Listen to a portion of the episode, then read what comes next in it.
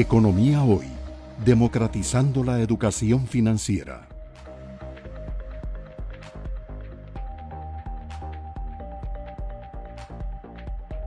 Muy bien, Roger, este, aprovecho ese tema. Eh, nosotros hablamos de los macroprecios eh, para referirnos a la inflación, o sea, la tasa de crecimiento del nivel general de precios.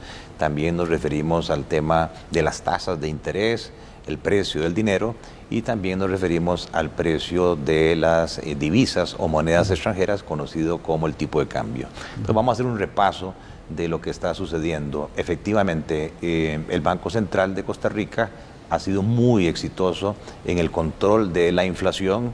Nos acostumbramos ya prácticamente a una inflación de un dígito. En nuestros tiempos de, estudio era normal para nosotros tasas de inflación de dos dígitos y tasas del 20, 30%.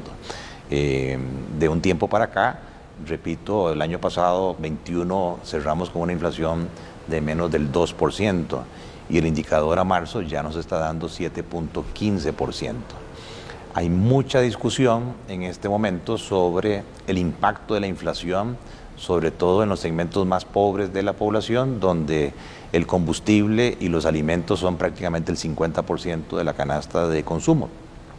Y tienen razón porque si uno agarra los precios del diésel, de la gasolina por litro, eh, precios digamos prepandemia, hoy esos precios han subido un 118%. Y si los tomamos pre-crisis bélica, digamos, antes del 24 de febrero de este año, la subida ha sido de un 35%. Y es obvio que los salarios no se han comportado igual y entonces evidentemente hay una pérdida de poder de compra. La pregunta aquí a los expertos es, ¿y qué hacer? Saben que en el Congreso hay discusiones, eh, unas bajen los impuestos, incluso algunos los sindicatos dicen eliminen el impuesto a los combustibles, otros hablan de un crédito blando del Banco Centroamericano para ayudar directamente a los deciles más pobres con un subsidio. Eh, en las clases de economía estoy seguro que los tres pasamos por ahí los pros y contras de eh, rebajas de impuestos, pros y contras de subsidios. Me gustaría arrancar con vos, Roger, y después pedirle eh, la opinión a Rodrigo. ¿Cómo están viendo esta situación y si las recomendaciones técnicas del Banco Central eh, en cuanto a cómo mitigar los efectos de la inflación efectivamente sobre el poder de compra, especialmente de las clases más necesitadas. Sí, esa es una montaña difícil porque es poco lo que el Banco puede, Central puede hacer porque por el momento la inflación no es causada por el Banco Central, es una inflación importada, somos tomadores de precios país pequeño. Entonces, lo que queda es eh, soportar el embate. No hay espacio fiscal y, como en todo fenómeno inflacionario, si usted quisiera hacer algo, usted dice es un fenómeno transitorio o permanente o de cierta duración. Ya los economistas en los últimos dos años han aprendido a ser muy cuidadosos con el término transitorio. Hay una enorme discusión de, de los que hablan de errores de política del pasado, ¿verdad? los errores de, de la Reserva Federal como juzgó el fenómeno inflacionario y lo que se está viendo en los Estados Unidos. En este momento, entonces, bueno, ahí lo primero es eh, qué capacidad fiscal tenemos, pareciera que no tenemos. Este, desde el punto de vista del Banco Central, el Banco Central lo que controla es que no aumente más cuando es por razones monetarias, pero en este caso no son razones monetarias. Eh, lamentablemente es algo que ocurre en el mundo, nos empobrece, hay que eh, soportar el choque.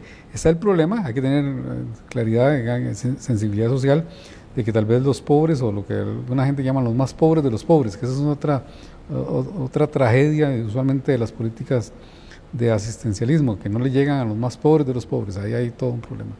Entonces lo que se hablan de subsidios, en lo particular no soy nada amigo de los subsidios, son distorsionadores. Costa Rica tiene experiencias nefastas con los subsidios, crean clientes, ¿verdad? Lo que llaman clientelismo es un problema eh, serio luego desmontar el subsidio.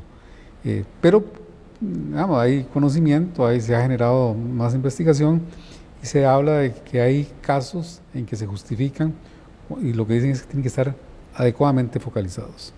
Y para eso, vea la paradoja, necesitamos mejores sistemas de información.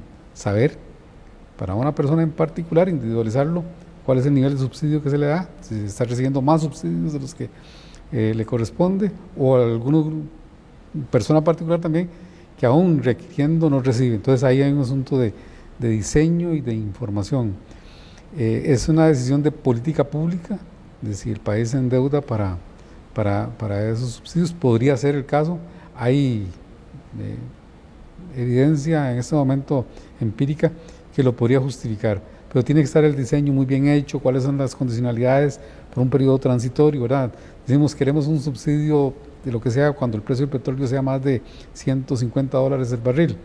Llega a 40 y, los que reciben el subsidio quieren mantener el subsidio. Entonces ahí hay un problema serio de, diseño. Eh, no, no debería ser una posición dogmática de decir que no, lo que la posición dogmática debería ser en el sentido de que el diseño adecuado, el diseño adecuado es a quiénes, eh, qué información, cómo se identifica esos y los tiempos y el costo, el tamaño, no puede ser.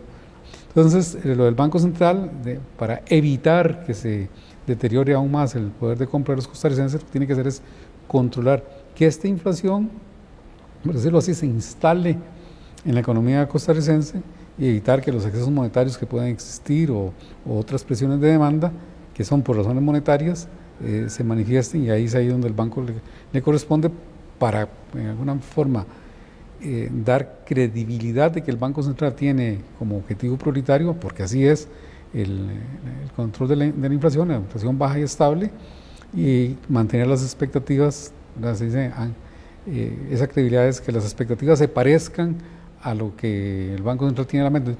En la meta. Eso se le conoce como anclar las expectativas, ¿verdad? Anclar las expectativas a la meta. La meta es el ancla y es que, las demás variables se peguen a esa, a esa variable. Eso es lo que podría hacer el banco. Excelente. Em, Rodrigo, en la línea de eh, Roger eh, sobre el tema de el control este de la inflación, hay mucha discusión a nivel mundial sobre un tema que sacaba Roger siendo que la inflación esta importada eh, en su mayoría viene por un tema de costos o inflación de oferta, por decirlo así, sobre la efectividad de la política monetaria vía liquidez y vía tasas de interés. De hecho, creo que una de tus últimas gestiones eh, se subió la tasa de política monetaria de manera importante del 2.25 creo al 4%. Fue el último ajuste que hizo el Banco Central. me gustaría 2.50 al 4%.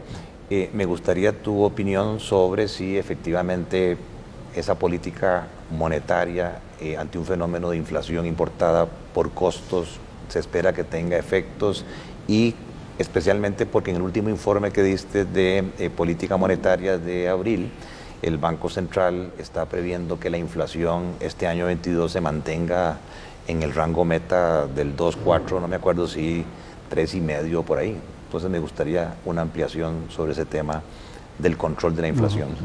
Sí, eh, tal vez, tal vez eh, hacer una predicción sobre esto último, Bernardo, sino el Banco Central proyecta que la inflación, eh, bueno, en, las proyecciones que compartimos en el informe de política monetaria de abril, que la inflación se mantenga fuera, significativamente por encima del, del, rango.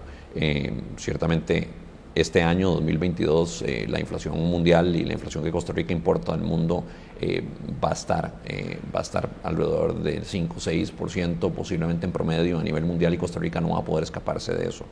Em, de manera que sí, va a estar por fuera y va a tomar algún tiempo en el 2023 para que regrese al rango, al rango meta.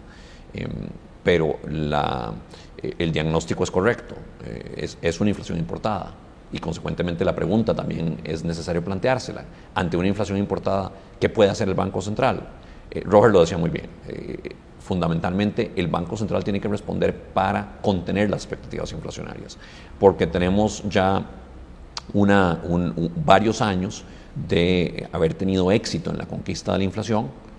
Eh, el Banco Central ha logrado no solo mantener una inflación baja, sino también bajar las expectativas inflacionarias y acercar las expectativas inflacionarias a la meta de inflación, el anclaje al que Roger se refería, y eso es muy importante. Pero vamos a transitar como humanidad, no es un fenómeno exclusivo de Costa Rica, el mundo está enfrentando eh, un periodo que ahora se sabe va a ser más prolongado de lo que inicialmente se había proyectado de inflación alta. Eh, o inflación más alta de lo que teníamos. Tampoco es la hiperinflación que teníamos en los años 70, eh, ni inflaciones eh, necesariamente doble dígitos de doble dígito a nivel mundial, pero ciertamente una inflación mucho más alta de la que teníamos. Eso va a generar una situación inédita en los últimos años en relación con las expectativas inflacionarias. ¿Cómo van a reaccionar los agentes económicos en sus expectativas ante una inflación que se mantiene más alta por más tiempo?